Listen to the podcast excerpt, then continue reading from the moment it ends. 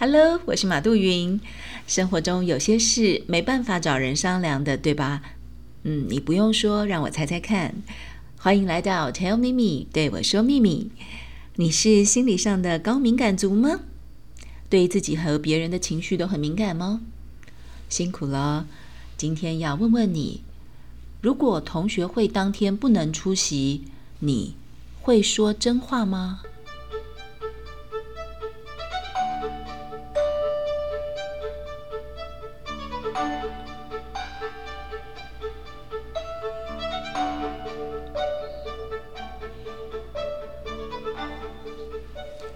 一年一度的老同学聚会，大家在赖群组上早就约定了日期，要早早的空出来。特别是今年小红从美国回来探望父母，也都刚好算准了隔离出关。他们约的时间是去年底疫情还不严重的一天，大家要好好叙叙旧，不尿尿五次不归。抱歉抱歉，我是直接引用群组上的用语，因为他们几个不喝酒。不能说不醉不归，但是呢，要聊上整整一天，喝茶、喝咖啡、聊岁月。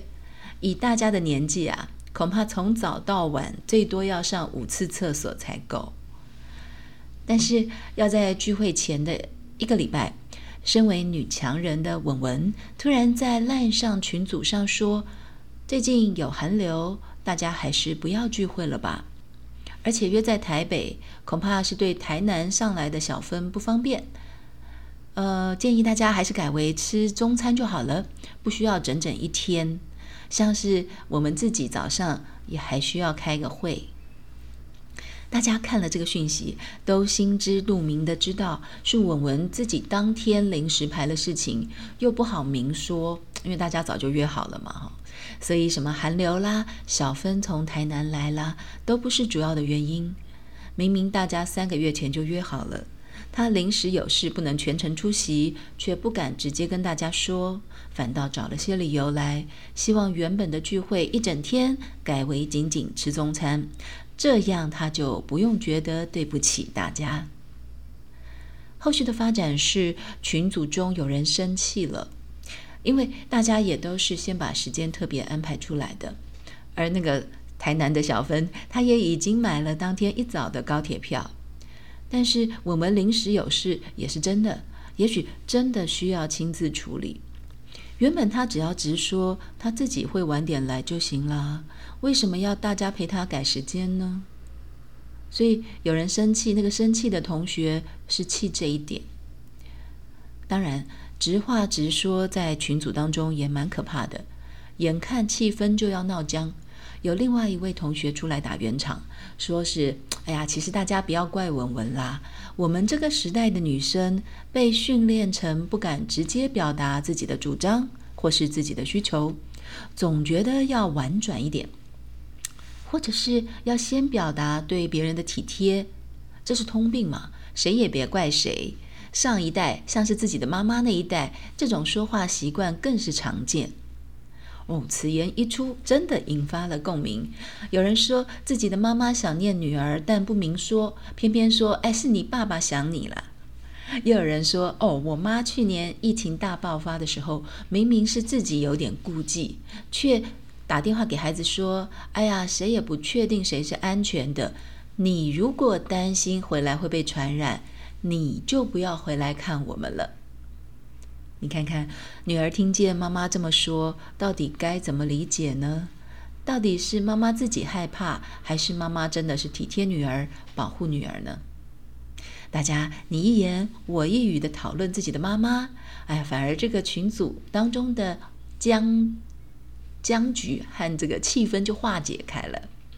但是绕弯讲话的人是因为缺乏勇气表达自我，却不曾想过听到的人会有“你当我傻”这样被欺哄的感觉，为自己真心的心意编织越多理由，别人听起来就是欲盖弥彰的刻意。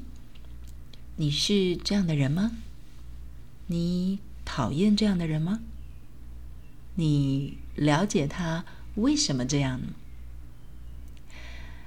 其实，若是很害怕自己被讨厌，怕当坏人，有很高的比例会婉转，好像替人设想的，就是暗暗的提出自己的意见，似乎一切都在自己的操控当中。这样的结果就可以达到既不被说闲话，又能达成自己最终想要的改变，好像很划算。殊不知，大家都心知肚明，谁也没能操控得了谁。这往往才是人际悲剧的开始。粉丝页上有人请我分析一下这种行为背后的心理因素，我来试试看哈。嗯，如果会这样做的人，第一个可能是传统观念当中对女性不鼓励为自己表达真正需求，特别是会影响群体的事。第二个原因是，他可能是学生时代或者是当兵的时候，可能有被霸凌的经验，对于群体的共视觉不敢发表意见，也不敢提出异议，因为有创伤，对群体还是没有安全感。第三个可能是从小就是乖宝宝，过去自己如果跟一个群体或是跟父母有不同的意见，从来不敢提出来，更不要说忤逆了。即便现在已经长成独立的大人，甚至是有成就的大人，说出来自己临时有事，其实是很正常、很合宜的，但是还是不敢说，硬是要擦脂抹粉很多，甚至列出一些帮别人想的理由，宁愿拖别人下水，也不敢直接表达自己。以上三个原因，不知道有没有对号入座的朋友？别担心，我也是胆小的人。其实我没有资格论断别人，只是后来发现，直话直说、直接道歉，在人际关系当中，反而压力是最小的。